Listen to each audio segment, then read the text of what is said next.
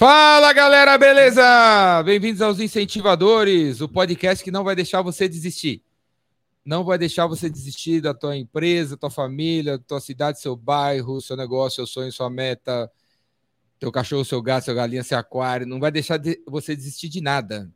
E é por isso que a gente traz aqui gente legal que tem ideias, ferramentas, filosofias, metodologias, práticas para mostrar para você que dá para fazer e não é para desistir. Beleza? E às vezes terminar, né? E terminar não é desistir. É diferente, hein? Certo, Júlio? Certo. Esse aqui é o Concordo. Júlio. Júlio Bessa. Júlio J, Júlio J. Jordão J. Jordão J. Da 120. O nome da empresa do cara é 120. Não é? É, 120, porque fazer 100% é muito pouco. Vamos entregar um pouco a mais, né, gente? Vamos entregar 120%, né? É isso aí, É, ele não entrega 100%, entrega 120. pelo menos. E nesse episódio, esse, esse episódio é o Incentivadores número 45, 44, 44. Se você não viu os outros, Perdeu a conta? perdi a conta, tá ligado? É Né? muito, né? Muita muito, emoção. Se você não viu os anteriores, assista aí no canal no YouTube ou Spotify, Deezer. Deezer tem, né? Deezer, Android, Apple. Apple TV. onde você assiste os seus, ou escuta os seus podcasts favoritos, escute os incentivadores, que eu espero que sejam dos seus favoritos, hein? Certo? E aqui nos incentivadores a gente abre essa mesa para quem nem não é ninguém, para quem não é ninguém, tipo o Júlio. O Júlio. Tá me sentindo ótimo. acabou de, Não, acabou de aí, incentivar, pera né? aí, pera aí. acabou de incentivar você. O Júlio aqui, ó. É, a Helena aqui já tá falando que, A ela, Helena que foi para ela. uma bronca da Helena já. É, Olha, Helena- como assim? A Helena tá achando que é para ela. Não é não, é pro Não. Júlio, ó. É Olha Júlio. mim, A bola chegou, a bola ali. O Ali também chegou. O Júlio, o Zé Ninguém, o Zé não é. Ninguém conhece o Júlio, É mas tá isso, aqui. é. é Então, se você, Sabe o famoso se desconhecido? você, é tá- isso? se você gostaria de Uma vir aqui nesse hora- podcast, Espera um pouquinho, né? manda um zap para mim, 011 981 823629, que você vai vir aqui. E agora, pera aí, que a gente vai filmar a bola que chegou. Fala aí, Ah, meu velho! pegou Pera chuva, aí. Pegou chuva, cara? Pegou chuva? Temos aqui o, o, Qual- qual o seu galã. nome? Qual o teu nome? Ô, Anailson, cara. Adailson? Anailson. Anailson? Cara, Anailson. Muito obrigado. Ter, ter Pegou chuva, aqui tá chovendo aqui em São mesmo, cara. Paulo. Valeu mesmo. trouxe a Boalha aqui pra gente, pra Helena, pro, pro Léo. Valeu, meu velho. Obrigado, cara. Valeu. Obrigado. Até mais. Obrigado bom Bom, trabalho trabalho, cara. Ó, trouxe a Boalha pra gente. A Boalha é incrível. Traz aí, traz aí, A traz aí. Chegou a Helena junto com a Boalha. Aqui, ó, galera. Boale. Boale, comida saudável, top das galáxias. Eles estão aqui, ó. Essa essa compra aqui veio da da Boale do aqui da Da região, onde? Da onde? aqui da região. Tem até mensagem aí, Jordão. Tem, Dá, lê aí, ó, ó, lê aí, ó. Tem mensagem pra você aí, ó. O segredo, segredo de de, progredir progredir é começar. Ó. Obrigado, Boali. Obrigado mesmo, hein? Incrível. O Boali é sempre sensacional, né? Valeu, Boali. Valeu A mesmo. Helena vai experimentar agora aí, né? É. Paixão por viver. A Helena, a Helena tá pensando o que tá Você. acontecendo aqui, né? Não, eu vim Tá nada, Já foi, já, já foi detonada, É, já falou. aí já assim? tem comida. Pô. Então vamos abrir, vamos abrir, vamos abrir. Ó, peraí. Abre aí, Júlio. Vamos abrir. Ó. Olha isso. É só, a boalha, Helena, a boalha é só comida saudável. Helena, é aí, incrível, ó. de verdade. Olha aqui, ó. Só comida boa, linda, maravilhosa. Outra coisa, galera aí da internet.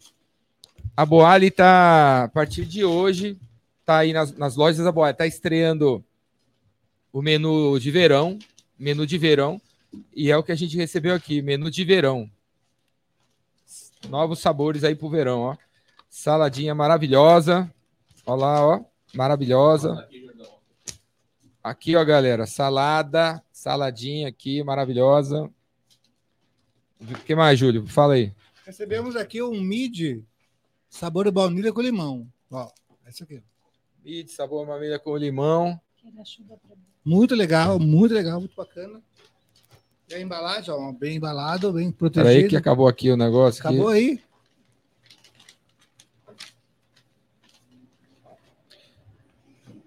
E é legal que a Boalho também é um fornecedor oficial do Patrocina as Aqui seleções, né? as seleções olímpicas do Pra Brasil, né? Isso é bem legal, né? Bem legal mesmo. Olha aqui, olha aqui, ó. wraps, saladinha. Mostra na câmera aí, Jordão. Mostra aqui, ó. Mostra Qual nessa câmera? aqui, ó. Qual câmera? Essa aqui, ó. Ali. Mostra aí, levanta aí, aí. levanta aí, Júlio, levanta aí. Olha lá. Ali, ó. Tudo bonitinho, arrumadinho, Wraps. lindo. Os wraps, Saladas. molinho. Outro molinho. Aqui, ó. Isso aqui, ó, parece o- Olha que legal. É aquela é, chips lá de. é aqueles aquelas batatinha doce, parece. É. Muito legal. Maravilhoso, maravilhoso. Muito legal, hein? E aqui parece um crepe. É um maravilhoso. E esse. Aqui uma outra salada, né? Parece. Qual que é o nome da nossa amiga da Boali lá que manda? A Dani! Obrigado, Dani. Aí, valeu, Dani. Dani. Obrigado mesmo, hein? Dani Boali, Pô, a foi Dani incrível. arrebenta, bicho. Obrigado Cê é mesmo, louco. valeu.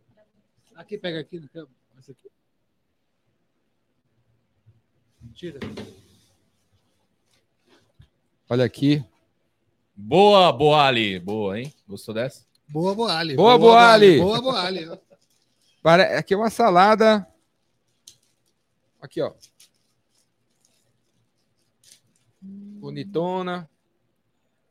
Não sei o nome, mas é a nova linha deles aí da Verão. Verão. Linha verão, linha Linha verão. É o cardápio verão. Cardápio Verão.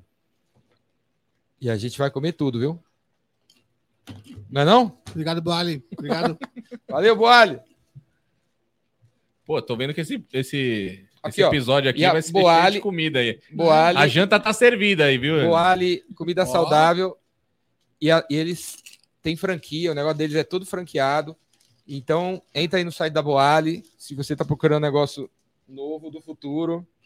O negócio do futuro é comer direito, comer comida É saudável. o faz negócio do direito, presente, né? é, direito. negócio do né? presente, do passado, do futuro.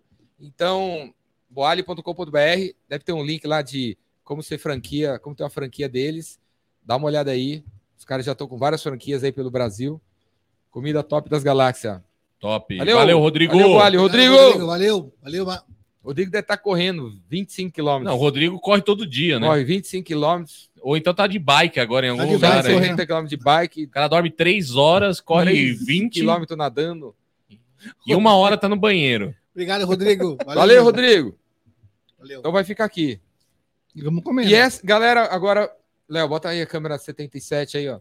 88. Helena Crécia.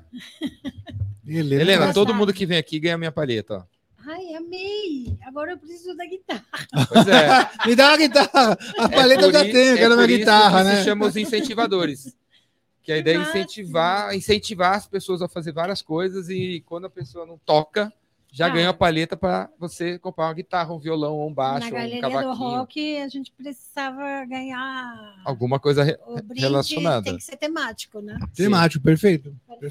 Perfeito. Gostou? Amei. É, será que serve para o ukulele também? Hã? O ukulele? Funciona. Funciona. Eu não sei, mas deve servir, né? Deve Deve servir. servir, né? Serve. E quem é Helena? Conta pra gente, quem é Helena? Quem conhece a Helena aí, galera? Quem é Helena? O que a Helena faz? Helena Crécia, dá uma olhada aí, Não, galera. Olha, Guga, acho Guga, Guga, porque se Gugar já vai aparecer. Viu? Quem é Helena, né? é, é, olha, eu sempre tive muita dificuldade para me apresentar e me definir. É mesmo? Muita. Não só Até parece que você. é, po- você dificuldade e, e até vergonha também. Mas tam- aí, eu, com o tempo, eu fui percebendo que também ninguém é obrigado, né? Porque meu LinkedIn está super completo. Então, quem, quem realmente quer saber com detalhes, vai lá e vai ter tudo. E até porque eu tenho um nome que eu sou a única pessoa no mundo com meu nome. Sem um Então, H? se você coloca Helena sem H e meu sobrenome, que é Crescia com esse C no meio, não tem outra no mundo. Então, qualquer coisa que tiver no Google, sou eu. Então, tá fácil de hum, fazer pesquisa, assim, não precisa ser um detetive Tão, da- tão, do tão bom. FBI É tão pra- bom. para me encontrar. É, então, não, assim, isso me liberta para que a conversa não precisa ser sobre me definir, que pode ser sobre qualquer assunto que a gente queira conversar mesmo.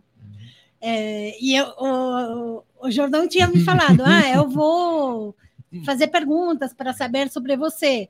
E eu, na minha cabeça, eu pensei, e eu vou tentar levar a conversa para outro lado. Para virar, né? Eu, eu, eu, eu sou uma fiel. Assim, eu acredito muito nesse. Sabe esse ditado que fala que, que as pessoas interessantes falam sobre ideias e sobre assuntos interessantes, Uhum. e depois as pessoas normais falam sobre coisas sobre o tempo, e aí depois as pessoas mais mediocres que falam de outras outras pessoas, pessoas, tipo é. fofoca, né? quando vai falar mal, não. Falar bem de outra pessoa é muito legal, e recomendar outras pessoas sempre é bom. Mas a pessoa que dedica o tempo a criticar os outros Uhum. é uma perda de tempo, né? Sim. no fundo. É, então, isso, aí eu vou tentar sempre levar o assunto para ideias. Ah, eu, eu chamei você aqui porque a Helena que eu conheço é uma incentivadora, não é? Aham. Eu, eu conheci Sim. você, não lembro onde a gente se conheceu mais. Você A lembra? gente Não? se encontrou no Epicentro, em Campos de Jordão. Primeira vez? Não. Foi Será antes. que a gente se encontrou antes? Pode ser que a gente se encontrou antes, mas aí você me convidou para ir no Epicentro. É, que estávamos, Ah, você foi- morávamos todos numa casa gigante. É, não, a Helena Eu foi voluntária do Eu Epicentro. sei sobre isso. A Helena foi voluntária, né?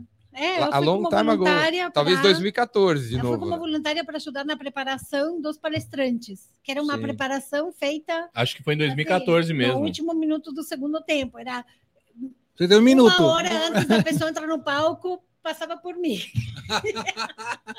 e aí, bom, daqui Tudo meio uma cal- hora já estava no palco. Uma organização desorganizada. É, e também meio que colocar as pessoas na ordem, sabe? Tipo, faz- ter certeza que quando uma pessoa vai ser chamada no palco, a pessoa está Preparada para ir, né? Mas A gente se conheceu antes, por isso que eu, Foi por isso que eu aparecer lá.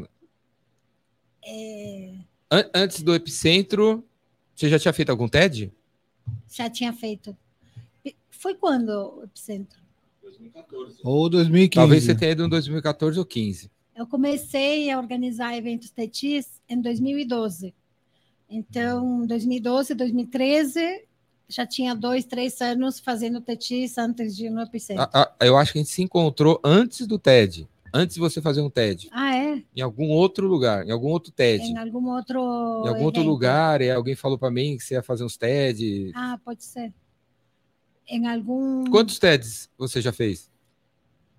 Perdi a conta. Não, Perdeu? Eu tô como você. Eu Fala- já sei que são mais de 60. falando nisso, assim, né? O, o que que é, o que, o que é fazer um TED, né? Para quem não- te conhece, assim, né? Primeira vez, não, quem é a Helena? A moça, a moça do TED, beleza. O que que é fazer um TED? Explica um pouco O pra que, gente que aí. É? É Não é uma traba- transferência bancária? É um TED, não é um Pix. É. É, Assim, mudou tem- pro Pix. Também, né? Não, então, Transferência bancária. Mesmo que talvez as próximas gerações não lembrem. não, não dele, sabe, né? Porque vão só lembrar de Pix, Pix, é ou verdade. de outro nome que a gente ainda não sabe. Mas é, o que, que é organizar um evento TETIS? Isso, o que, que é, é isso? trabalhar com a missão das ideias que merecem ser espalhadas. Então, é organizar um evento sabendo que cada uma das palestras será sobre uma ideia que merece ser espalhada. Não é sobre um case de uma empresa bem-sucedida, não é sobre a história de vida de uma pessoa. É, claro, pode ser que para falar de uma ideia, a pessoa acaba sim falando de um empreendimento ou de uma pessoa ou de uma experiência de vida, mas não necessariamente. Tem palestras maravilhosas que simples que é sobre uma ideia mesmo. Hum, E de todas as áreas do conhecimento possíveis, a gente sempre tenta ter diversidade de assuntos, diversidade de pessoas.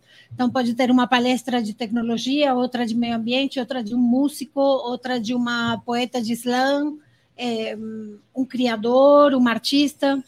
É, e então, aí as pessoas meio que. Quem é de uma área acaba aprendendo de outras áreas também. hum. E, eu, e também no que a gente tenta levar é pessoas que você. que o público saia daí sentindo que. meio que uma esperança renovada pela humanidade, sabe? De que que, que bom que tem essas pessoas legais no mundo. É, que bom que talvez você trabalha como advogado, mas que, que bom que tem esse biólogo fazendo pesquisa sobre esse tipo de planta O que, que bom que tem alguém estudando do universo. É, que bom, né? Que tem pessoas diferentes se dedicando a vida para coisas tão diferentes. É, então, isso, assim, a gente tenta que seja um dos dias mais especiais do ano e que você saia daí sentindo que você conheceu pelo menos três, quatro pessoas incríveis e que não é todo dia que a gente conhece tantas pessoas incríveis. E, e não é só eu, o, que eu, o que eu vejo assim, não são pessoas famosas, né? São pessoas. Não, é, é isso é isso. muito legal, né? É incrível. muito a É, incrível. com os que incentivadores. tem, né? Sim, Porque a Aí, gente convida pessoas que não são ninguém. sim. Não, mas é verdade. Assim, Não é legal pessoas- isso? É incrível mesmo, é incrível. pessoas que hum, estão fora do radar, às vezes, que não Fora é, do radar. Não, não necessariamente quem já está na primeira plana do jornal. A gente vai para uma pessoa que talvez no seu círculo pequeno já é uma pessoa muito admirada, sim. mas que as pessoas não conhecem. Talvez o diretor da orquestra de São Paulo, por exemplo. E aí as pessoas não conhecem esse nome, assim, é, não, não, não é o tipo de pessoa que todo mundo já sabe o nome. Então, a gente tenta buscar essas pessoas especiais. E como é que você busca? Como é que você encontra? É, como que aparece? É boa? Então, tem muitas formas diferentes, mas é, tem desde pessoas que mandam mensagens para falar, eu quero, Quero muito palestrar. falar, e aí a gente sempre pergunta, quê? me, me fala sobre qual ideia que você quer falar. Não é, não é, ah, porque você tem esses títulos, esses prêmios, é qual é a ideia sobre o que que você quer falar.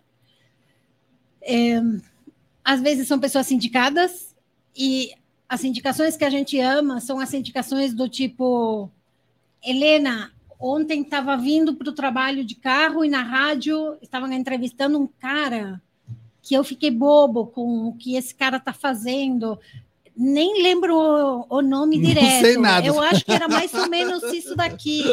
Aí é só buscar um pouco que a gente encontra Sim. é muito melhor do que Helena. Eu trabalho numa agência e meu cliente pediu que ligue para você porque, sabe? Ele tipo, quer aparecer, tá? a gente de relação tem agências que contratam, que fazem isso, de Sim. buscar pale- oportunidades de palestra para os seus clientes. É, aí eu não sei se é uma indicação genuína ou se é uma indicação só porque alguém tá Comprada, pagando. né? Uma coisa comprada, né? Mas às vezes é, tá- acaba que é uma pessoa super interessante. Já aconteceu de pessoas que a indicação veio pela agência e que era uma pessoa que a gente acabou estando interessado pelo, pela ideia e pelo tema. Uhum. Tem outras pessoas que é porque hum, vemos uma nota numa revista, no jornal, e não necessariamente na primeira plana, talvez na página 58, uma coisa pequenininha. Se fosse do Google, a Mas- página 4, né? A página 4 do Google, né? na página 4 do Google. É, então, enfim, e aí tem pessoas. Aí também eu acho que com os anos, cada vez é, ficou mais fácil receber indicações, porque as pessoas já vão conhecendo o trabalho que O estamos evento. fazendo, e então, as- quando conhecem ou ouvem alguma pessoa interessante, já lembram de mim. Quantos TEDs você planeja fazer esse ano? A gente pensa que vai ter uns três ou quatro, pode ser que acabe sendo um pouquinho mais, cinco, talvez, não muito, não mais do que isso. É, E, apro- e aproveitando essa pergunta do Jordão assim, quando é TED e TEDx, qual a diferença? Quando sou eu a organizadora, sempre vai ser TED São Paulo, o TEDx. É, o- a letra X TED que está entre TED e São Paulo pode ser falada em inglês ou em português. Então, em inglês seria TEDx. São Paulo e em português TED São Paulo. Então, TED e essa é a minha TEDx? licença, é como se fosse uma franquia. TED é a casa-mãe, assim que Mas você paga alguma coisa ou não? Eu Hoje- não pago pela licença, eu pago Nem- para cumprir as regras da licença. Pra, porque tem para receber essa licença tem regras que você tem que cumprir. Então você tem que filmar todas as palestras para poder publicar essas palestras depois, os vídeos. E aí Você paga para realizar. pago para realizar. Não você- posso fazer nenhum pagamento para palestrantes de cachê, mas, eu, mas a gente precisa oferecer todas as despesas para que não seja um custo para essa pessoa. Então, transporte, transporte hotel, alimentação, paparicar essa pessoa de, de várias maneiras para, sei lá, Os TEDx. brinde, mandar um carro para buscar e trazer, sabe? Sim. Que realmente é, a pessoa sinta se sinta feliz no fim do dia de ter participado desse evento. Uhum. E aí, quem paga? Os, os TEDx têm ingresso pago ou é Aí- grátis? A gente trabalha para cá, como eu já organizei mais de 60, teve muitas situações diferentes. Tem eventos em que a gente tem patrocínio e que conseguimos fazer o evento completamente gratuito para o público. Tem eventos em que tem patrocínio, mas também tem venda de ingressos. Tem eventos que só se bancam com a venda de ingressos sem nenhum tipo de patrocínio. Então tem de tudo. O primeiro evento no estádio de futebol, a gente já fez três vezes no estádio, na- no Allianz Parque. Eu vi. E a- o primeiro ano, em 2016, foi sem patrocínio nenhum. A gente peito, alugamos o, coragem. o- o estádio de futebol para fazer o evento, montamos um palco gigante e só- se bancou com a venda Dos ingressos. dos ingressos. Assim, esse dia, o dia que eu assinei o contrato de aluguel e fiz o pagamento para o estádio, aí eu percebi que eu tô doida, porque quando a gente alugou um lugar para fazer evento pela primeira vez, que foi no MASP em 2015, 2012, 13, 14, sempre a gente fazia eventos em lugares se o espaço era gratuito. Então a gente fez no auditório da Editora Abril, no auditório do Belas Artes, no audi... sei lá, auditórios que ofereciam o auditório de graça. Sim. E de repente, em 2015, a gente queria muito ir no MASP, ou começar a ir los lugares icônicos da cidade. Então, MASP, Sala São Paulo, estádio. Você já fez o Parque do Ibirapuera? Não, mas vai tá na, na listinha, De sonhos, do, no bucket list de, da- Ah. dos lugares que a gente ainda precisa, tem, precisamos ainda ir no Teatro Municipal e no, no Auditório Ibirapuera. Tem vários que estão na listinha dos sonhos. Na verdade, São Paulo é grande, tem muito lugar incrível, né? O Museu do Ipiranga, agora que abriu, também Nossa, seria é. bom. Começou hoje, né? Começou a vender ingresso, né? Hoje, né? É, foi gratuito durante o mês de janeiro, né? É, Hoje começou a vender. E- Esses 60 TEDx que você fez, foram todos em São Paulo ou você já está fazendo Não, pelo Brasil inteiro? São Paulo, né? Sempre Teti São Paulo, sempre, A sempre. cidade? Na cidade ou Na estado? ci- Eu faço na cidade. A sua licença é para é essa região. É para Teti São Paulo, é para a cidade de São Paulo. Quantos TEDx já ainda- teve pelo Brasil? No Brasil tem, se eu não me engano, tem umas 50, 70 licenças cada ano. Desde algumas são com nome de um bairro ou de uma rua, algumas com nome de cidade, cidades menores e cidades maiores. É, e tem em vários estados, mas não tem em todos os estados ainda. É que, que eu vi assim, eu sou, sou de São Bernardo, né? São Bernardo é, tem na prime- ABC. é primeiro mundo, assim, né? Jordão mora em Alphaville, ele não sabe o que é morar em primeiro mundo, assim. E aí lá tem, né, o TEDx São Caetano, que é feito na Universidade de Mauá. Sempre é feito na Ah, e tem universidade. no Tetis Mauá também. É, então, e aí, é- mas é- a Ma- a Mauá é o nome da faculdade. Aham, Então, e aí, se eu quiser fazer em São Bernardo, que não tem. poderia ser TEDx Tetis São Bernardo. E como, e como que funciona isso? Eu, Como eu, eu quero, funciona? eu quero ser agora, eu quero ser Helena. Agora eu quero. Eu quero ser Helena de São Bernardo. Co- co- Ah, uh, Então, como, como que funciona isso? aí tem que entrar. Depois eu te passo o link. No, no próprio no site do TED tem um setor que é de para organizar eventos TEDx. Aí tem que entrar lá e preenche um formulário pedindo uma licença, que é como pedir uma franquia. Certo? E aí, no formulário pedindo a licença, vai ter perguntas de eh, quem são, quais são as ideias que você está imaginando para o seu evento, eh, em que lugar que você está imaginando fazer o evento, eh, enfim, várias coisas você vai respondendo. Aí é só esperar. Geralmente demora dois, três meses, aí recebe a resposta. E o seu foi rápido? O primeiro Como que foi com você? Foi em fevereiro. Eu, o primeiro pedido de licença que eu fiz foi em fevereiro de 2012. E eu acho que em março, abril, já recebi a resposta com a licença e o evento foi em outubro. Então, esse primeiro evento, a gente teve, assim, 10 meses pensando e preparando cada minuto do dia do evento. Foram 10 meses de trabalho. E depois tanta coisa sai diferente do que planejei. que aí esse dia para mim foi um antes e um depois na minha vida, porque eu percebi, se eu passei 10 meses planejando. planejando um dia e depois chega o dia e muita coisa acaba sendo diferente do, do planejado, como que cada um, como que pensamos que podemos planejar uma vida, né? tipo, não tem como planejar isso, né? nossas vidas. Legal pensar isso. É, e, e a outra coisa é para mim, o que eu percebi ao longo dos anos é que eu preciso dar o passo para o chão aparecer. Sim. Que tem pessoas que ficam esperando ter chão para dar o passo. E aí não Nunca, chega esse chão chega antes chão. de você. Você tem que ir em frente, aí o chão aparece. Uhum. É, e, enfim, com esse de outubro de 2012, eu comecei simplesmente porque uma pessoa me perguntou o que você vai querer de aniversário? Meu aniversário é no mês de março. Você de eu falei, ah, eu não quero presente. o que eu quero mesmo é organizar um evento TETIS. E... E de onde e, veio essa ideia?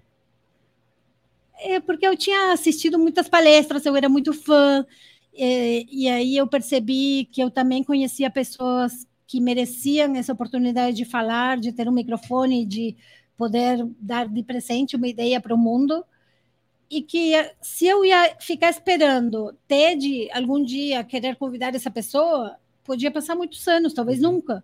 Mas se eu tinha nas mãos a possibilidade de fazer Criar com que um isso pau. chegue mais rápido, né? Uhum. É... E aí, uma vez que comecei, fiquei meio que organizadora de TT serial, né? Porque cada, para cada evento a gente dá tudo. O evento passa e quase que eu poderia pensar, não sei se eu vou fazer outro, porque a, as pessoas que eu queria convidar já foram nesse. Um mês depois eu já estou com uma listinha de É enorme, né? Você assim também, né? Sim. O... Hoje você tem uma equipe que te ajuda? Já tem uma galera assim. Tem que... muitas pessoas que oferecem ajuda, muitas. Tem, é, é, organiz... Os eventos são organizados por uma equipe de voluntários. Nosso grupo de voluntários no Facebook tem mais de duas mil pessoas. Mas, como é trabalho voluntário. Só, só o grupo de voluntários? O grupo de voluntários. Tem pessoas que tiram férias em outras cidades do Brasil para vir como voluntários no nosso evento. E teve uma pessoa que tirou férias em Brasília durante um mês e veio passar um mês trabalhando no mês anterior ao evento e no dia do evento. Teve outra pessoa que tirou férias em João Pessoa. Tirou um mês de férias do trabalho dela, que trabalhava num banco, e veio, passou um mês trabalhando conosco para ajudar no evento do estádio. É, tem, assim, histórias incríveis. Tem um professor que alugou um ônibus para trazer os alunos dele tiveram 10 horas de viagem para chegar em São Paulo, para passar o dia no evento, para depois voltar 10 horas de volta para a cidade deles. Sim. Assim, com o tempo, foram acontecendo essas coisas. Centenas de histórias. Que a né? gente fica, assim, o te, chocada. O, o TEDx é sempre um dia.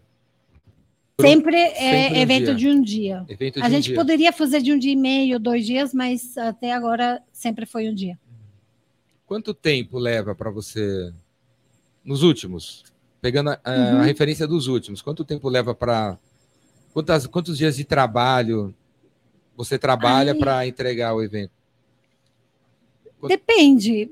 O mais importante, a assim, a parte de organizar um evento, eu posso organizar um evento para daqui 15 dias, se você quiser se fazer um evento em 15 dias. Tudo que tem a ver com logística e produção. Mas para uma pessoa que eu busco e que nunca fez uma palestra na vida e que eu quero que a palestra que fique incrível. maravilhosa, precisa de uns dois meses de tempo de trabalho.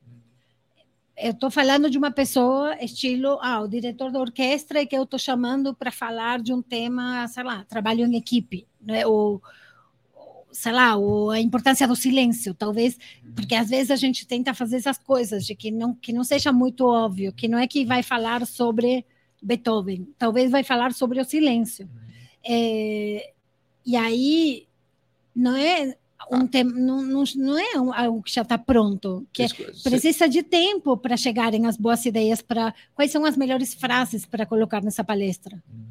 É... Você vê a pessoa, você vê que ela tem uma ideia e em X% dessas pessoas você faz um coach, você uhum, orienta, ajuda, faz o slide, faço toda a preparação, faz o roteiro, rever com é, ele, prepara isso. a pessoa. É.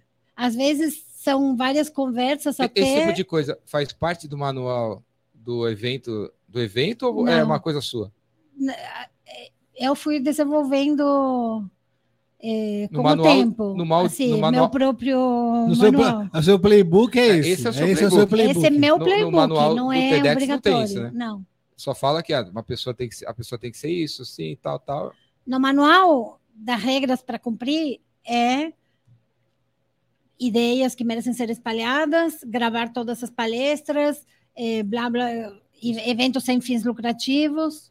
É, e aí tem pessoas que convidam um palestrante e só passam o dia, o endereço e o horário e pronto. Beleza, se vira. Mas né? eu sinto uma responsabilidade com o público, com o evento e com o resultado final daquele vídeo. Então, uhum. a gente faz esse processo de mínimo três, quatro conversas com cada palestrante. A primeira conversa é de exploração, de meio que ir, ir vendo possibilidades, ouvir quais são as ideias que, quando essa pessoa fala disso, os olhos brilham. Aí depois começamos a pensar qual que seria o melhor roteiro. Uhum. As, uma das coisas que a gente precisa evitar é, é que não seja cinco palestras em uma. Como tá, às vezes a gente chama uma pessoa que é muito feira em alguma área do conhecimento, que poderia falar de cinco palestras diferentes.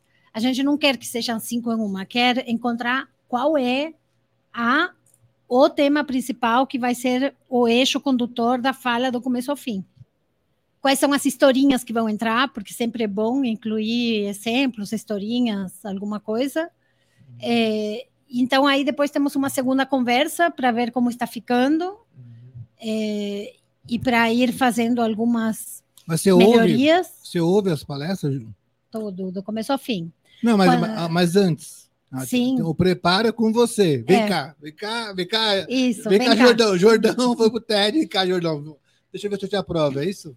Isso. O Jordão já palestrou lá no TEDx? Já palestrei no TEDx. Em qual? Rio Claro. E qual foi o tema da sua fala? Foi como, é, como as, as, organizações devem se comunicar no século XXI. Uhum. Alguma coisa assim. Mas uh, foi, no, foi, na, foi numa faculdade em Rio Claro, uhum.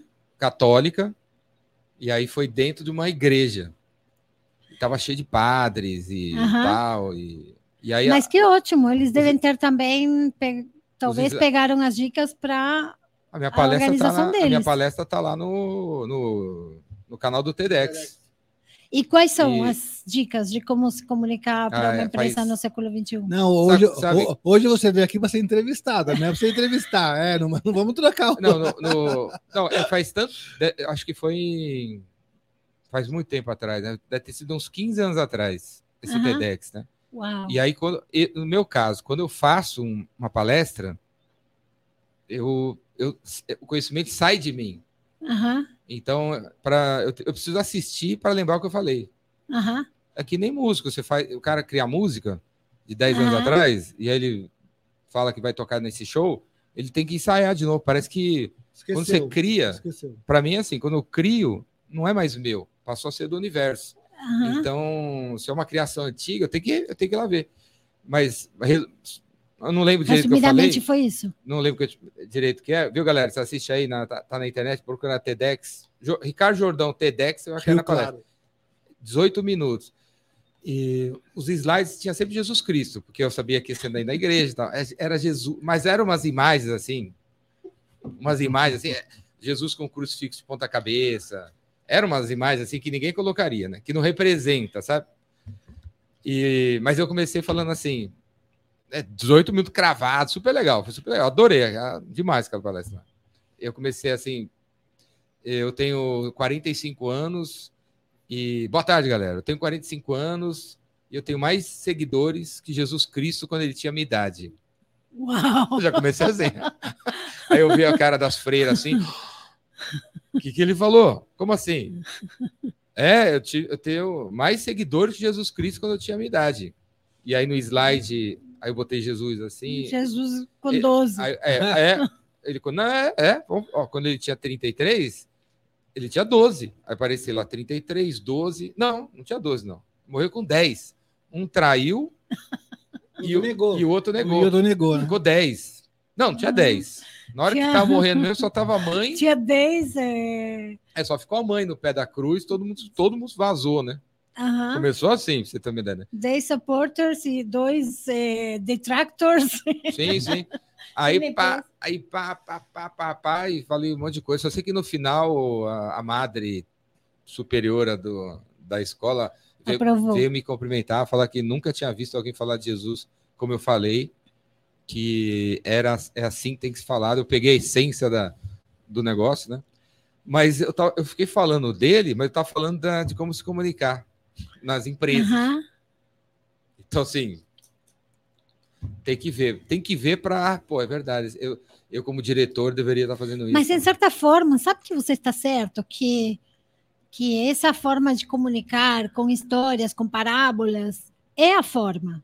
Que, assim, não vale só falar de números e gráficos e tabelas sem contar Uma história. do- da humanidade que está por trás disso, de contar um caso específico para ilustrar, para assim, se você conta a história de uma pessoa que teve uma situação muito frustrante com teu produto, para depois falar, assim como ela, a gente recebeu 35 comentários desse tipo essa última semana eh, nas redes sociais, aí esse número 35 ganha mais força. Se você só falava, ah, teve, a gente teve 35 comentários de clientes que não ficaram satisfeitos, parece um número pequeno, mas se você conta a história de uma das pessoas e mostra como foi ruim, Ganha força. aí ganha força.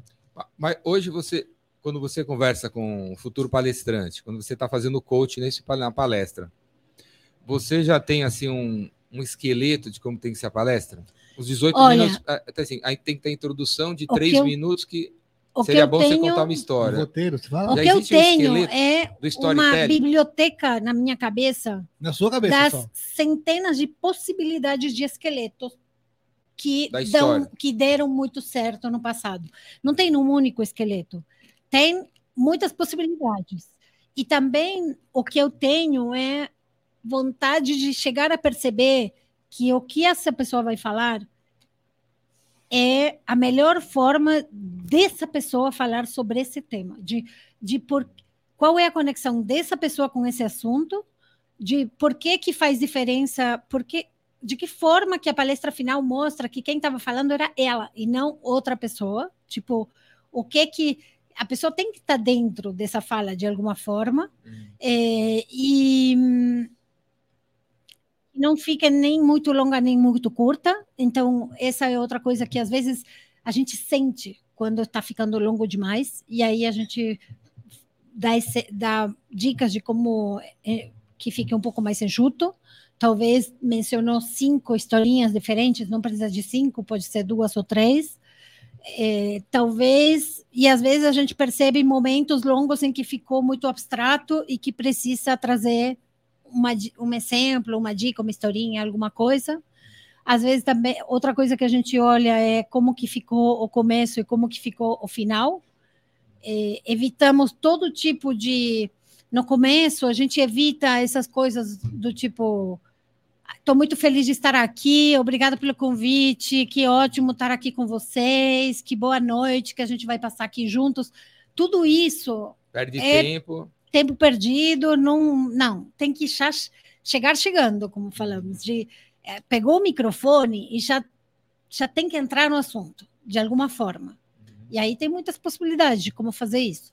E no finalzinho Você já- também evitar esses finais do tipo, bom, e aqui eu deixo o meu e-mail, Meu caso vocês queiram entrar em contato comigo, ou bom, qualquer coisa me busca no happy hour, no corredor, no intervalo. Não, a gente quer que a frase final seja uma frase que a pessoa pode até anotar, que quer lembrar dessa frase Fazer depois. uma tatuagem da frase. Mas, É. o- o- isso vocês orientam o palestrante. Cara, igualzinho o Epicentro, velho. É a mesma. Né? Sim, sim. E A você gente já- orienta lá todo mundo também, né? Sim, né? Nem todo mundo faz, né? Mas orienta. Orienta. Não, então. E se a pessoa não faz isso daí? Se não faz, Não Aconteceu mais, né? Não, tudo bem, assim, era... Não, não chama mais, não, era- porque é uma vez a pessoa. uma a- vez só. Já É teve assim, gente né? que participou duas vezes do TEDx? Já, tem pessoas que, que participaram duas, três, quatro. Monja É. Coin, né? Monja Coin foi em vários já. E, muita, monja? e às vezes é porque tem outra mensagem, uma nova mensagem que pode ser Não é por passada. causa dela, é por causa da nova mensagem, da nova É, ideia. exatamente. Não é, ah, eu quero chamar essa pessoa de volta para de novo fazer a mesma palestra. Não, é porque eu percebi Ou que porque tem um é outro famosa. tema muito legal que pode desenvolver. Você já podia ter escrito um livro sobre como contar histórias, então, né? Eu estou escrevendo, Tá? sim, Quando vai há um lançar? tempão. Quando vai Olha, lançar? É uma vergonha. Não é vergonha, não é. Não, Não, é, é- vergonha. não, Não, o não eu- existe O vergonha que eu no vou mundo. falar agora, Mar, é, a vergonha é que eu comecei a pensar que eu queria escrever um livro em 2016, mas aí nunca sentei para escrever nada. Aí, aos poucos, eu fui colocando algumas ideias num, num documento, no meu computador, mas era uma página, duas páginas com coisas que eu ia anotando lá.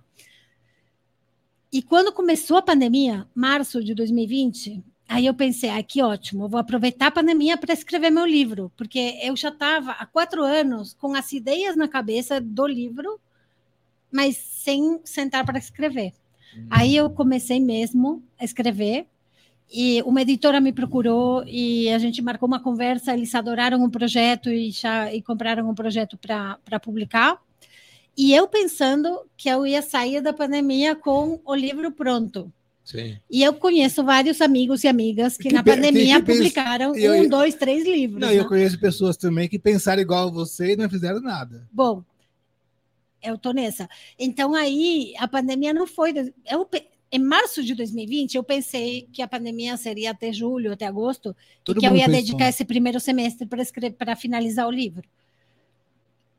Acabou o ano e eu não finalizei o livro. Aí depois veio 2021 inteirinho, 2022 inteirinho, e só agora que o livro tá, tá pronto. Sim, agora já tá já tá na editora e tá agora tá no processo de de quando a minha parte já acabou e que Para a agora produção. em algum momento de 2023 vai sair.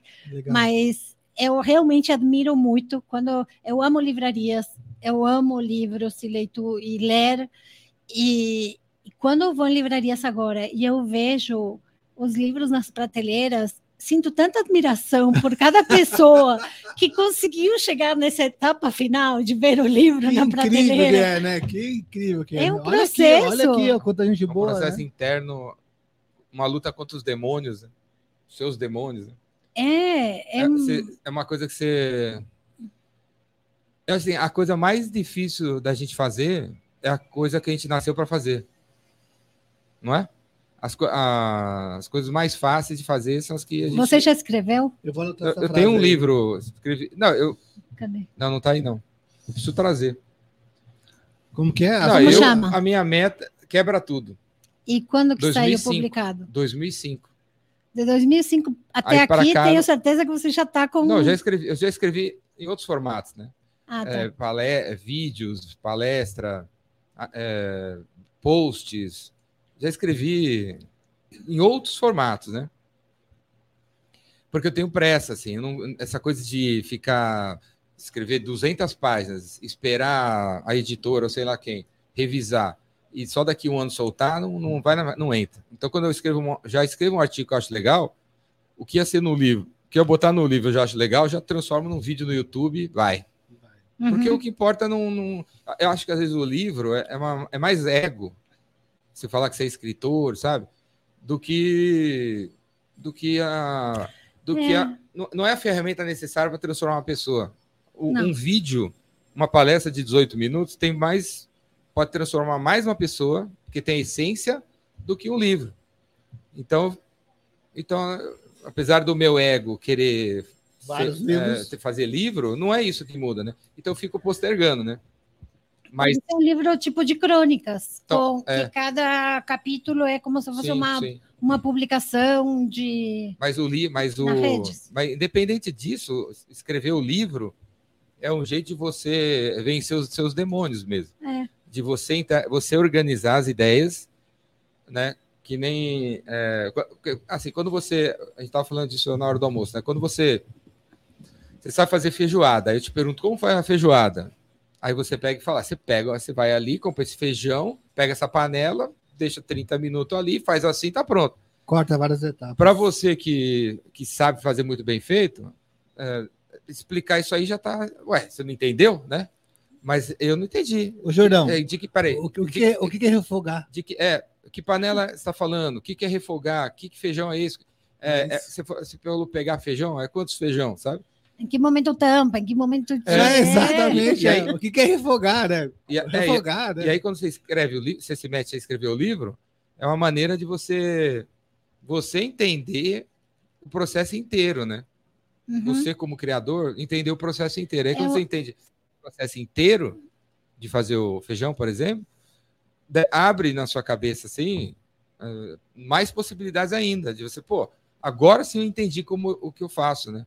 E- Para mim foi legal para um Mas- mas processo nesse de momento- organizar as ideias, Então. de perceber quais são realmente as dicas mais importantes para passar para uma pessoa que vai se preparar para falar em público e que assim não vai... tem como É. buscar outro, outro tipo de ajuda. Tem pessoas que ah, talvez ficam com vergonha de buscar ajuda ou que não quer gastar em contratar alguém. Então, aí, como dar um passo a passo do que, que tem que Você levar em consegue- conta.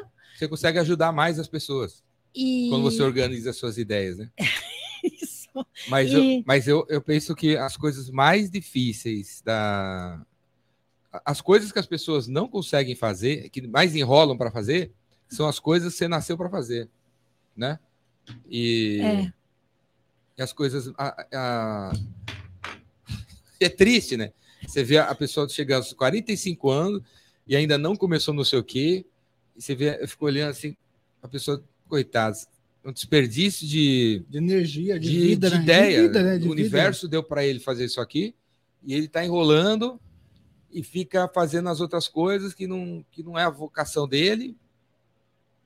É, É. triste, triste. E, e como como desper, como é, eu, eu procuro assim, é, todo o meu trabalho é no fundo isso, sobre isso, né?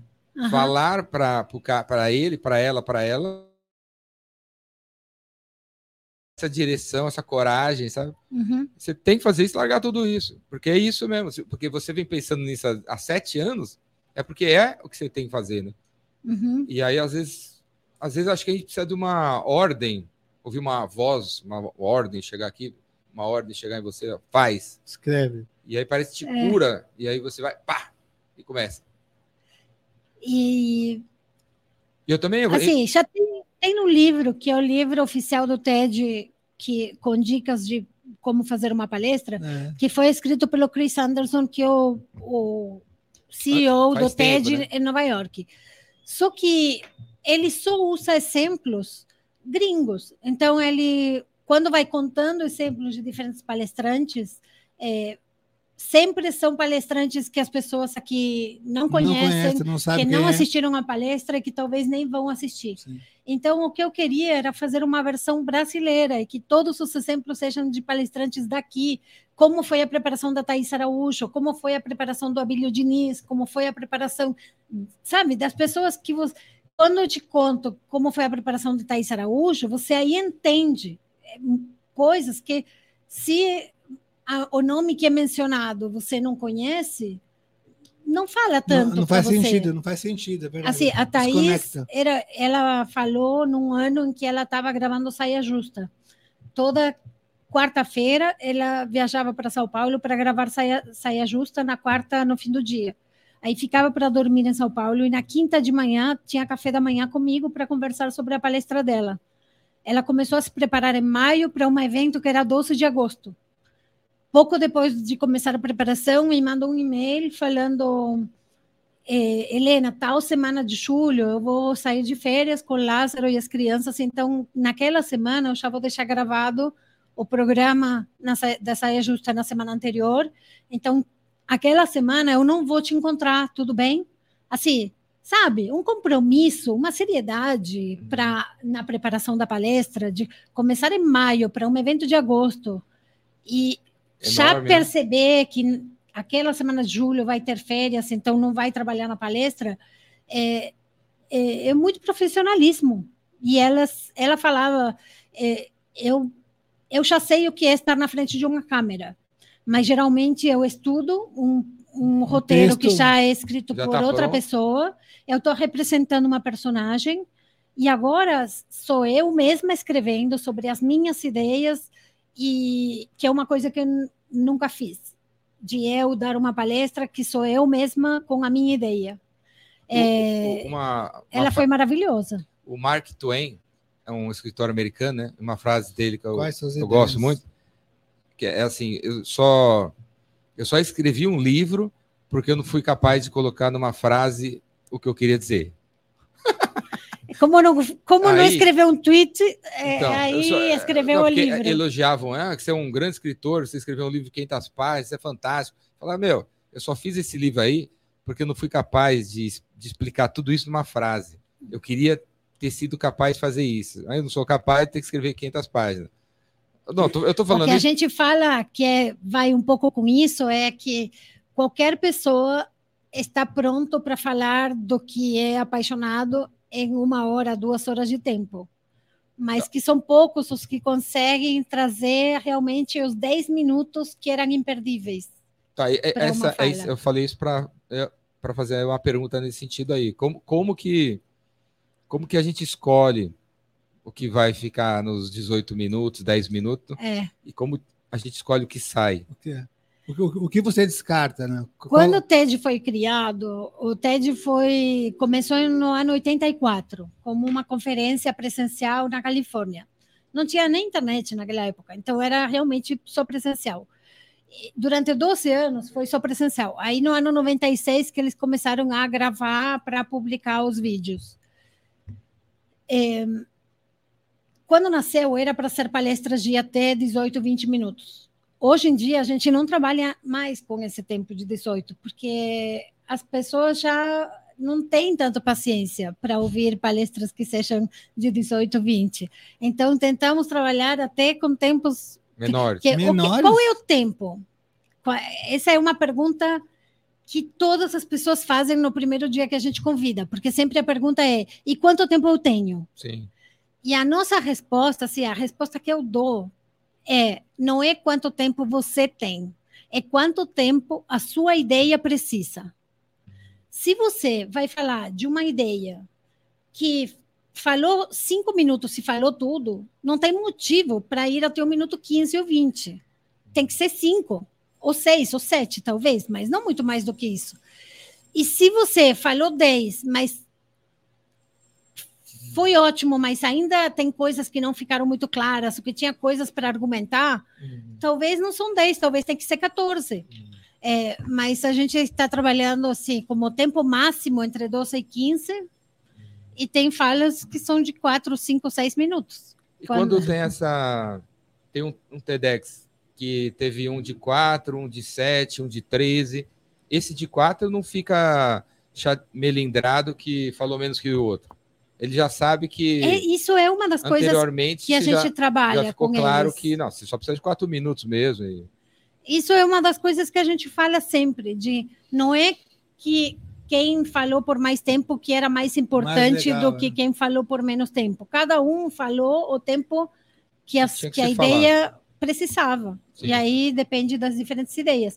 E depois o que cada uma, cada um desses vídeos tem vida própria, né? Cada um desses vídeos vai ser publicado no canal e vai ter vídeo longo com um milhão de, de visualizações, vídeo curto com com 100 visualizações, não, também não, é, não quer dizer que se você faz curtinho, aí É viraliza. legal. Não, tem vídeo longo que viraliza também.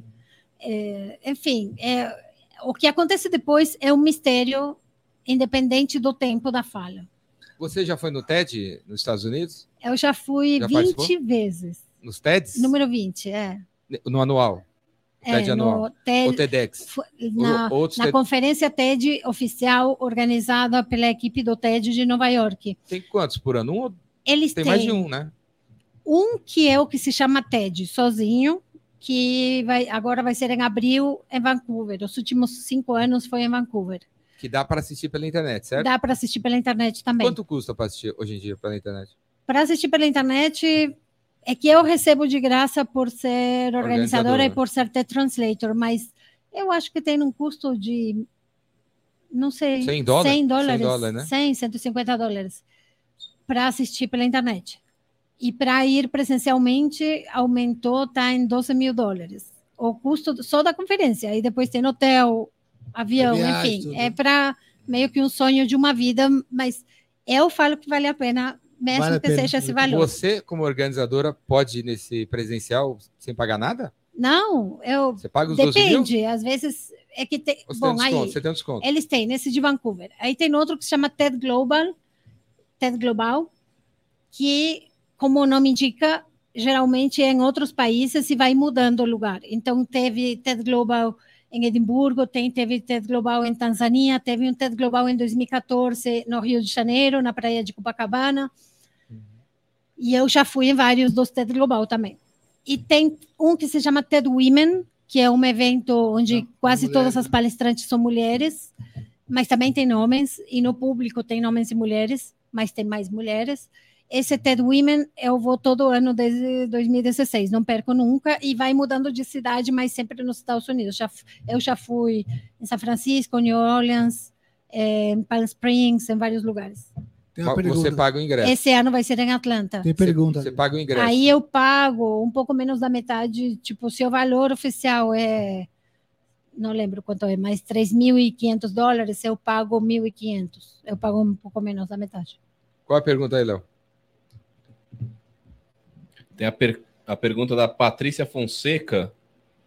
A Helena nunca pensou em fazer cursos de oratória e apresentação para pessoas comuns? Para pessoas com.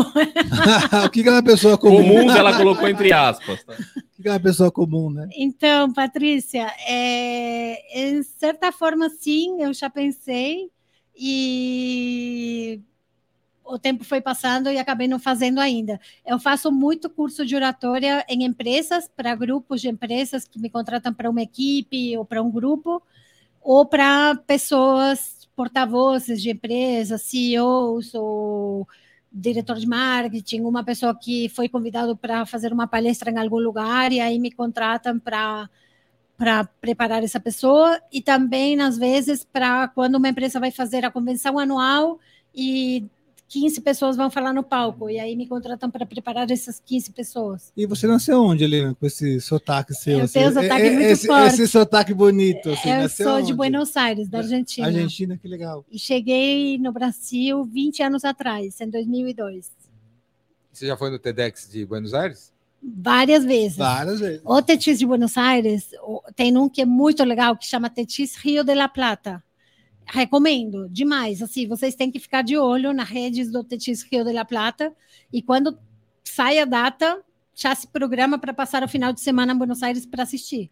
Porque são eventos maravilhosos. Esse último foi para 10 mil pessoas numa arena gigante. É, são muito bons. E os palestrantes são argentinos.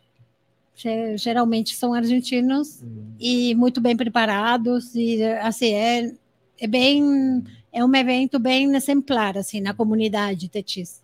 Tem mais Se- perguntas. Se você, se você comparar hoje o- os TEDx Brasil, São Paulo, Brasil, com os americanos, você acha que a gente tá em- já está igual, pa- tá pau a pau os palestrantes ou está muito longe? É, Ela suspirou. Ah, não sei, Ah. depende. Eu acho que eu acho que tem de tudo para todo mundo. Que às vezes Esse aqui ganha desse aqui, esse aqui perde daquele ali. É, É- e é- também é depende pessoa. da pessoa e do que, que a pessoa está buscando naquele momento.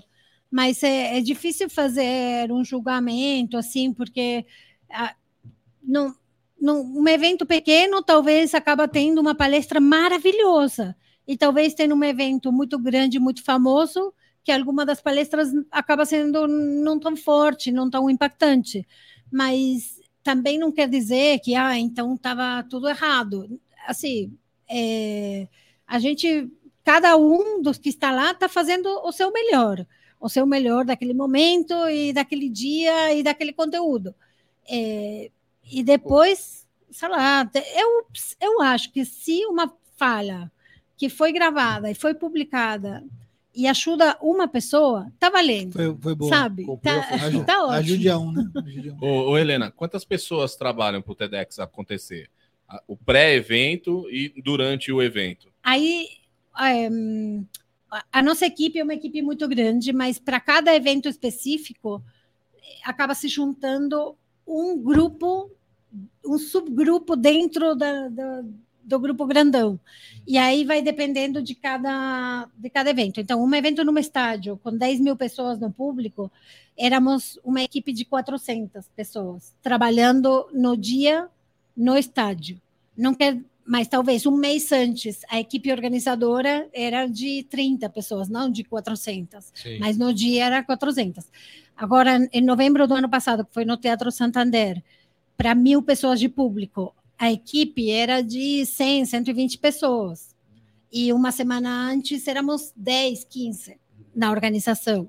E depois, no dia do evento, tem mais pessoas. Essas pessoas são voluntárias, são Todo- contratadas? somos Como é que todos são? voluntários. E quem, Tudo, de- tudo. E quem define a, quem A define a, gente contrata quem define a quantidade? técnica, Sim, é, para fazer a produção do evento mesmo, que vai montar É. som. painel de LED, Telão. áudio, Filmar. os microfones, sabe? iluminação, iluminação, a equipe de vídeo, a equipe que vai editar os vídeos depois, tem um monte de fornecedores que são contratados. E quem define a quantidade do dia? Co- Como que é? Você, assim, ah, tem, aqui tem 10 mil pessoas, eu vou chamar 400. Ou co- como que é isso? Ah, Isso. não, hoje aqui são mil ou 40. Ah, como, como a que gente, é o, a tratativa disso? como a gente fez para esse último evento? Não eu- eles, Piada interna, piada não. interna. eles estavam se divertindo de outra É. Ah, forma. a, gente tá, não, a gente tá aprendendo com você. Então, é um- é A gente, incrível. eu vou te falar como a gente fez agora em novembro. Em novembro era um evento para mil pessoas. A gente sabia que não dava para ter muito mais do que 100, 120 pessoas voluntárias no dia. Também não dá para ter mil pessoas voluntárias num evento que tem capacidade para mil pessoas. Né? Sim, é. Então, o que, que a gente fez? A gente montou um documento com todas as áreas que a gente precisava preencher e quantas vagas que tinha para cada em cada área. Então, por exemplo, área cadastramento, que recebe as, as pessoas quando estão chegando no evento. É, busca o nome, entrega o- Crachá. a pulseirinha, crachá.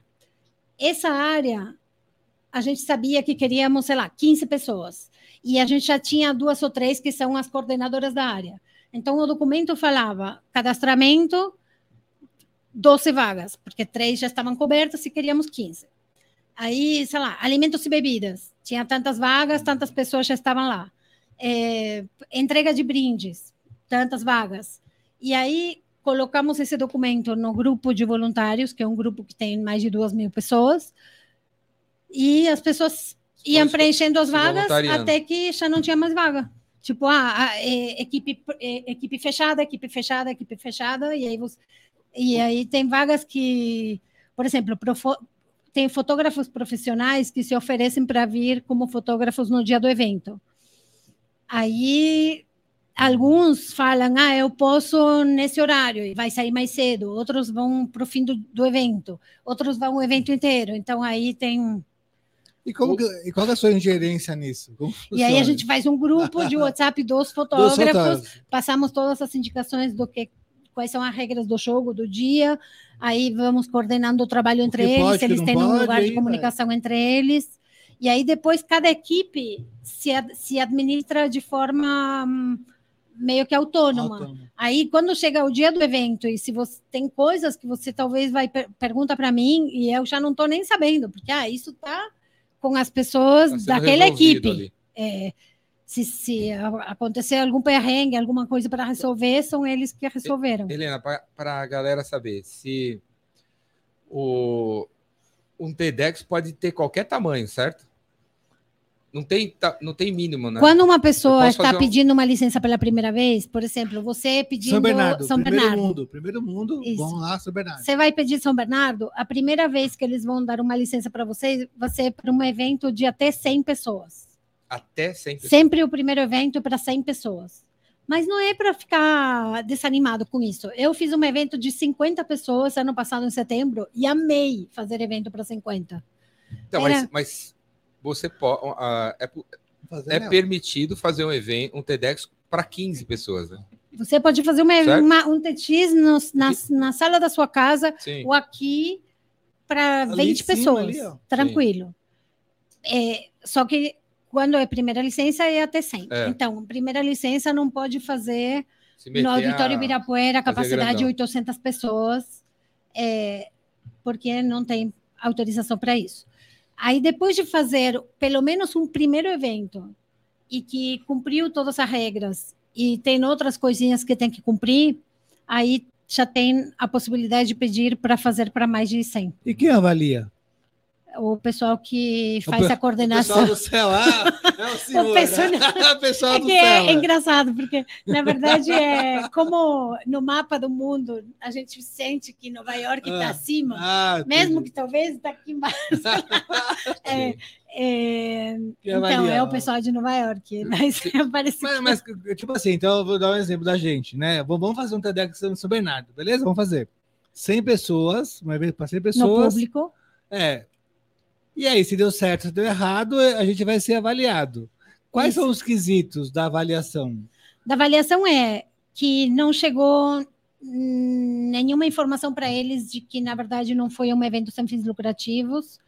É, eles vão mais ou menos ver que temas que teve nas palestras, para ver se, se teve palestras da pessoa tentando vender um produto Alguma na palestra, coisa. porque ah, não pode ser utilizado para venda de coisas. É, tem outras regrinhas, não pode política, não pode alguém que está indo para fazer evangelização de uma religião, pode ter um religioso, mas para falar de um assunto, não de assim, teve assim talvez um monge budista que fala sobre por que, que é legal fazer meditação, ou talvez tem um padre que falou sobre o poder do perdão, mas não para falar Você tem que ser que católico ser agora. daquela entendi. religião. Perfeito. É, então, eles vão ver isso, se você usou para fins políticos, de uma campanha de um político. Seguramente nada disso você faria. Então, essa parte de conteúdo de palestras, eu acho que está tudo certo. É, e aí, pronto. E aí, depois tem algumas outras coisinhas que são como o que você tem que cumprir para ir na etapa seguinte, que seria poder fazer um evento grande O- que a- durante a pandemia a gente fez muito evento online e eventos presenciais bem pequenininhos e eu amei a experiência né? de fazer né? pequeno. Amei. Ô, ô, Helena, qual que é o valor médio para participar de um evento? E qual que é o próximo que vocês vão fazer?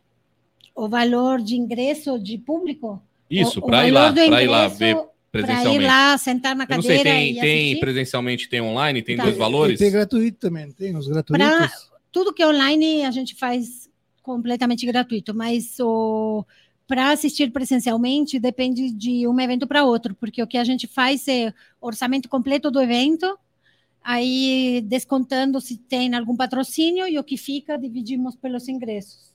Mas tentamos sempre ter pelo menos começar com ingressos de, sei lá, 50 reais, é um valor tipo um pouquinho Simbólico mais do mesmo. que um ingresso de cinema, mas também porque a gente inclui o cinema é só sentar e assistir um cinema, mas a gente inclui toda a alimentação do evento, de o, nos coffee breaks, Uma então, maçã, né? Você sempre tem É, mesmo, é verdade. sanduichinho, Sim. É o café, dia inteiro lá, né? bebida. Às vezes é uma tarde inteira, às vezes começa às duas da tarde, vai até às oito da noite. E em relação ao patrocínio, pode ser qualquer tipo de empresa ou tem que ser alguma empresa engajada em algum, em algum movimento? Como que Qualquer é isso? empresa pode patrocinar.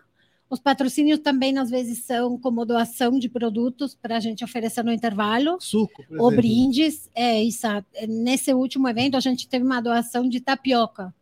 Todo mundo amou as tapiocas no intervalo, imagina. É, e até porque o dono da empresa de tapioca foi lá para preparar tapiocas para todo mundo Olha no intervalo. Foi lindo. Ó, que aprendizado, Jordão. E depois, o que mais? É, então, pode ser doação de produtos, pode ser. O que não pode? Quando é bebida alcoólica, a bebida alcoólica pode até oferecer produtos para um, coffee, para um happy hour, mas você não pode colocar o logo no vídeo. Então, é mais difícil conseguir, porque essa é a nossa moeda de troca. Quem patrocina o evento depois Pode usar a o vídeo a palestra seu começa favor. com esse logo, né? Tipo, Teti São Paulo oferecido por e apareceu o logo da marca que patrocinou. Qual que é o E- próximo evento? O próximo. Pro- Agora, sabemos que vamos ter um entre março e maio, que ainda não tem data, outro julho, e aí depois setembro. Quanto tempo vocês demoram para divulgar a data? Se a gente anuncia um mês antes, o evento esgota. Em um dia? Sei lá. Qual? Em um dia. Às Sold vezes um demora dia. três dias para esgotar, Mas ou às calma. vezes 12 horas. Mas, Mas, mas tem um plano de campanha ou só abre a boca? Pá, como, como que é? A Helena então, fala, a acabou. gente. Como que é esse plano aí? quando definimos a data, é, às vezes precisamos definir data e local para poder anunciar. Então a gente não anuncia uma data se Sem ainda saber não temos ser. o local, não tem como. Então por isso que ag- agora não posso falar que data que vai ser, porque ainda não, sabemos tem o nem calendário onde, não tem nada. É, mas a gente já sabe Mais ou menos, que é- tá, planejando. já temos alguns eventos em andamento com algumas temáticas diferentes para alguns, então, enfim, temos que ainda fechar isso. Mas um mês tá, é, tá, tá de bom tamanho para encher o evento. É, se a gente anuncia um mês antes, já é suficiente para o nosso público e para esgotar. É, porque isso para eventos de mil pessoas ou mais. Se o evento é de 100 pessoas, podemos anunciar uma semana antes ou cinco dias antes, vai Sim. esgotar. Ô, ô, Helena, vocês levam alguém. Tem pelo menos um keynote, um cara que você fala, não, esse cara vai ser o cara que vai chamar a galera? Porque assim, tem. Tete De- São Paulo de chama gente- a o- a marca já chama já? A marca que chama. A marca, marca chama, chama. a marca chama. A marca né? chama. A marca Não, mas chama, porque né? no TED tem bastante gente conhecida lá, né? É assim, A marca também chama. não estamos trabalhando O com um Clóvis, a evento Monja. que é, não é Rock in Rio. A Monja é super conhecida. Ah, o Clóvis também. Não é. assim, não é que a gente está precisando de 100 mil pessoas. São eventos de lá, 10 Sala mil. São Paulo, são 1.400 pessoas, então é, com a marca já é suficiente. Se fosse no estádio, aí talvez. Aí, é que quando o evento então, vocês estádio, fizeram do estádio, certo? No estádio a gente fez três vezes. Três vezes, para 10 mil pessoas. Uma foi o. Tipo Um- assim, o, o Keynote foi a- o, Clóvis, né? Uma foi no Então, você Clóvis, chamou a o pessoal Monja, que a Monja, chamou a mais, Monja. mais gente. Não foi a Monja? A Monja não, foi online, num dos eventos online. Eh, no terceiro, no estádio, teve Gabi Prioli. No segundo, no estádio, teve Thaís Araújo. Sim, só Thaís Araújo. E no Só, primeiro só. do estádio, teve Clóvis. O Clóvis, né? É. Eu chorei horrores. Né? Thaís Araújo nunca tinha feito uma palestra. Foi você isso. que fez, você que fez. É, fiquei com raiva de Thaís você. Araújo, que era a primeira A palestra. do, Então, a do é. Clóvis, então. Já é eu- um eu belo che- keynote. já, É, né? então. A Gabi Prioli também. Também. A Gabi Prioli, quando É. falou no nosso evento, estava meio que no início, Cid. Ela já estava trabalhando na CNN, mas eh, Mas já tinha relevância lá dentro. que Já. ela cha- ser chamada para fazer palestra. Se você tivesse que listar as 10 palestras mais legais do, dos TEDx que você organizou, quais que vem na tua cabeça? Você pode falar, né? Ai, você está Então, pedindo ordem. para escolher pode? meus filhos. Não, não precisa ter uma ordem, assim. Mas o. ma- Eu vou te falar dos Que que meus na três filhos, e você não pode perguntar qual, Qual é que você gosta mais, né? Qual que você gosta mais, né? Isso aí, dureza, né? É qual, Dureza. mas qual que vem na tua cabeça? Que foi inesquecível para você, assim. Qual que vem na minha cabeça? E, ó, Inclusive, em relação a isso, você assiste todas as palestras? Co- Como que Não, é? eu vou né? falar de alguns que vêm na minha cabeça. É, Vem na minha cabeça duas palestras do Alexandre Peláez. Alexandre trabalha com o futuro do trabalho e o futuro das relações de trabalho dentro de uma empresa. E ele tem um Instagram que é um barato de divertido de acompanhar, que sempre tem. Ele. Sabe essas pessoas. Qual que é o Instagram dele? Pelaes. P-E-L-L-A-E-S. Ele coloca uma, coloca uma peruca e faz de conta como que ele é a secretária dele, né? Que é uma, um personagem do Instagram dele que chama Ruth Helena. Então ela, ele coloca a peruca e é, vira Ruth. E aí, claro, a Ruth sempre está pedindo boas condições para as pessoas que trabalham. E aí ele é como se fosse o chefe obsoleto que quer que todo mundo vai no escritório presencialmente todo dia. Tem até sabe? o Dino, o Dino chefe, né? É, vai o Dino chefe. chefe, chefe, o, o chefe é um chefe obsoleto e a Ruth está tentando fazer do chefe obsoleto um chefe melhor. É, então, vem na minha cabeça porque hum, a primeira vez que ele falou no nosso evento foi em 2015, então ele estava adiantado no seu tempo, porque ele estava falando desse tipo de relações de trabalho que agora estamos vendo mais, mas que naquela época ainda estava difícil. É, vem na minha cabeça a Ana Mari, que é uma menina, uma jovem que é poeta e que fez uma poesia que se chama Respeito e que é perfeita para esse momento do Brasil, porque fala sobre respeito das diferenças e, e de que tudo bem que as pessoas sejam diferentes e que a gente simplesmente precisa se respeitar. A palestra dela foi a poesia dela? É, a palestra dela foi recitar a poesia. quanto tempo durou? Então, as poesias geralmente demoram três minutos, mas eu acho que ela também contou um pouquinho de como foi que ela criou essa poesia, deu cinco, talvez.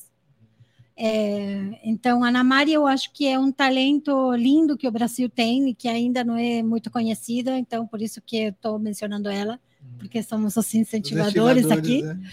É, e que mais que eu posso falar? Ai, tem tantas. Tem, a gente fez um evento só de mulheres negras palestrantes.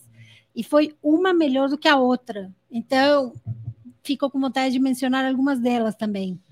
É, imagino que algumas vocês já devem conhecer, a Jamila Ribeiro, a Nathalie Neri, a Patrícia Santos, é, a Cris Guterres, a Adriana Barbosa. Então, assim, ah, Tem um monte. tem um monte. É só colocar Teti São Paulo no YouTube e aí ordenar por. Se ordena por visualizações, já é uma boa medida de ver quais são as mais assistidas. Tua vida é, é, é, é, é TEDx ou você faz mais alguma coisa? Quem é a Helena? Quem é a Então, Helena? Ainda- né? ainda- vamos ver o LinkedIn aí da Helena. Não, é assim, eu trabalho, por um lado, como falei, que trabalho com empresas para na preparação de pessoas para que vão falar em público em alguma situação. É, por outro lado, sou curadora de conteúdo para uma conferência que vai acontecer em Oxford, na Inglaterra, em abril. E quem me contratou é uma fundação que está em São Francisco. Então, trabalho com o- pessoal de São Francisco na organização da conferência de Oxford. E trabalho como curadora de conteúdo de uma conferência europeia que aconteceu em Bilbao, na Espanha, em maio desse ano, e que a próxima vai ser em 2025. Então, os europeus já me contrataram em 2022 para fazer a curadoria do evento de 2025. Nossa. Então, a gente está fazendo toda a pesquisa para fazer a- a- o convite de mais de 60 palestrantes e vai ser em Viena, em 2025. Eu queria, eu queria saber como que é a Helena. Como da- chama esse evento? É Wellbeing Summit, The Wellbeing Summit. Eu queria saber Está como no que- meu... no LinkedIn, LinkedIn. no LinkedIn dela, cara. Eu queria saber como que a Helena de Buenos Aires veio parar aqui em São Paulo. A Helena de Buenos Aires veio parar aqui porque teve uma crise financeira gigante na Argentina em 2001. Aí eu era casada naquela época e meu ex foi criado aqui em São Paulo. Então eh, ele já tinha meio que um pé Também é aqui. argentino? Ele nasceu na Argentina, chegou em São Paulo com cinco anos de idade e aí fez escola, faculdade, trabalhou. Então era como um brasileiro com passaporte argentino. E, e aí, quando teve essa crise lá, acabamos vindo para cá. É, colocamos. A gente vendeu ou doou muita coisa, colocamos coisas num carro e dirigimos E até São Paulo e mudamos para São Paulo. Isso foi em 2002. E Faz sempre 20 pensei 20 que era anos. por um, dois, três anos, e aí acabamos estendendo e já são 20. Uhum. É, e eu percebi que em São Paulo tem tantas pessoas de outros lugares do Brasil que também não perdem o sotaque. não, não tem crítica, né? Crítica zero, imagina. É lindo de ouvir falar, é lindo, é incrível, É, é, verdade. que a- essas pessoas convivem com as pessoas parecidas com elas. né? É. Os baianos Quem? com os baianos, o nordestino Ah, com o é? nordestino. Não, para manter o sotaque, Aham. Você deve estar convivendo, não sei Eu se é o seu caso, mas muito não, os baianos com os Só em baianos, casa os mesmo. carioca com os carioca, o cara do sul com o cara do sul. Sério? É, antes de você ver a Júlia Lima aqui, que é de, Por- de Porto Alegre, tá em São Paulo já faz um tempão, e o sotaque de gaúcho. Aham. Totalmente de E gaúcho. ela convive com a turma do sul. Aham. Mas eu não convivo muito com Não. Tem muita argentina aqui. Não, eu convivo com brasileiros Com mesmo, brasileiros. é. E, e quantos idiomas você fala hoje? E, e- e se puder falar assim, qual a importância de saber idiomas foi relevante na sua carreira? Como, como que foi isso? Eu amo línguas, amo aprender outros idiomas. E de pequena, na escola, eu aprendi inglês e depois acabei estudando na Colômbia, nos Estados Unidos, em Nova York. É, fui fazer o mestrado lá de dois anos e fiquei mais um ano trabalhando. Então, a- eu- na verdade, eu sempre falo, meu inglês é muito ruim porque morei em Nova York três anos. Então, em Nova York não é o melhor inglês do mundo, mas é o meu. Aí, tá bom, né? Tá ótimo. Então tá. Aí, é, bom, espanhol é a, a língua do meu país e da minha família. É, francês, morei na França três anos e estudei francês desde os nove, dez anos de idade, então, e gosto muito. E eu gosto muito de ler na língua original. Então, se eu quero ler um livro e que foi escrito em alguma outra língua e que é uma língua que eu entendo, eu gosto de ler na língua original. Sim. É, e aí um pouco de alemão, um pouco de italiano, mas só porque são similares a outros. Ah, igualzinho, é. E você falou de mestrado, né? E é, você estudou o quê? Eu, eu tenho uma. Peraí, Léo, peraí. peraí, que, que já deu tempo. Ele já. já quer que. Não, não, já deu tempo. E eu tenho uma pergunta sobre isso, porque assim, a gente vive, eu, eu trabalho com marketing, né? E eu vejo muito hoje o movimento de falar assim, não, as pessoas não precisam mais fazer faculdade, não precisa mais fazer Aham. universidade, assim, né? E você falou de mestrado, né? Aham. Como que é isso? Qual a sua visão sobre isso, assim, só para te... A minha visão um tchau, é que assim, agora somos agora. livres de Vai fazer. encerrar em perguntas super básicas, tranquila. Aquela que você vai responder em um Já. minuto, Em né? sete horas, em É, sete horas. é normal, normal. Normal, desculpa aí, De boa, de boa, vai lá. É, porque existe esse movimento mesmo. Eu, queria... eu vou, vamos ficar até as 10. Vamos ficar até as 10 hoje. Bom, você já sabe a resposta, mas é. na- Eu não sei, o, o juro. que eu acho é que, que só- hoje cada pessoa tem liberdade de buscar a sua educação e a sua formação da forma que, que quiser. né? Sim. Eu agora, isso é a forma bonita de falar, mas eu como mãe não dou opção para os meus filhos. Vai para faculdade, Tipo, para mim é alguma coisa, com certeza que você é, vai se apaixonar de aprender mais durante três, quatro anos. E o melhor lugar para fazer isso é, é alguma faculdade, porque vai ter muitas aulas, vai ter muitos professores, vai ter pessoas com os pares com quem você pode conversar. Tem biblioteca, tem mediateca. é, e Pra tem a possibilidade de você né? se dedicar para isso. Se isso é hip hop ou é, é, sei lá, como fazer croissants melhores, não me importo. Não é que tem que ser ah, uma das três carreiras clássicas de 20 anos Medicina, atrás. advocacia, O que engenharia. for. É muito legal poder se dedicar para aprender. Mas, Ô, enfim. ô, ô, Helena, para a gente finalizar, o que, que você acha da filosofia de Platão e como é que a gente aplica isso no dia a dia? Seguindo, Tá bom? Só, só por para a gente favor, finalizar responda aqui. como se fosse a forma de Bhaskara, utilizada na matemática moderna. Galera, estamos chegando no fim do episódio. Helena, sempre, nesse, sempre nesses episódios, eu peço para. Eu peço para o Boa, entrevistado. boa pergunta Léo. Ó, eu peço para o entrevistado olhar para aquela câmera ali, ó. A 38. E a mandar o- 38 aqui, ó. mandar um recado para você ver daqui cinco anos. No dia 20 de Uau. janeiro de 2028, eu vou te mandar esse vídeo. Então é tipo Tá. assim, Helena, hoje é dia 20 de janeiro de 2028. Eu espero, que, eu espero que você tenha feito isso, isso, isso, isso, isso. Tá. Bora lá. Helena, estamos em janeiro de 2023.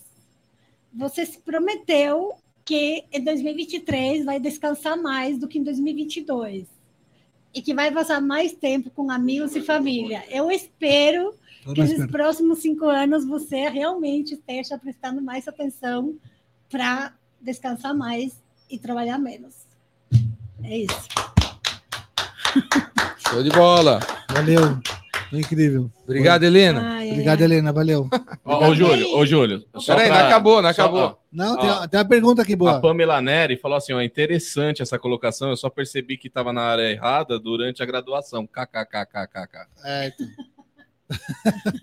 Galera, esse aí foi, esse foi os incentivadores com a Helena Crécia. Se você me segue, segue a Helena aí. Helena Cresce. O Instagram dela vai estar aqui, o LinkedIn dela, pra você não fazer pergunta sobre o que ela Sobre é. o que ela faz. é, já tá tudo tá lá. tudo- só lê o LinkedIn. Leia o LinkedIn. Segue a Helena.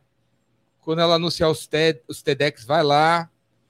Assiste os TEDx que você não assistiu ainda. Tem trocentos vídeos aí no YouTube para você assistir. Assina o TED americano. Assistam os TEDs que vem por aí também. Aprenda inglês. Aprenda inglês.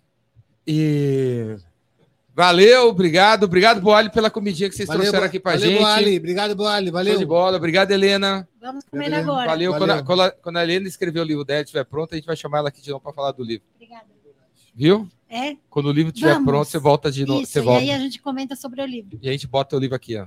Isso. Vou, vou deixar aqui. Falou? Valeu, galera. Boa noite para todo mundo aí. Valeu, valeu, valeu. Boa Tchau. noite, boa tarde.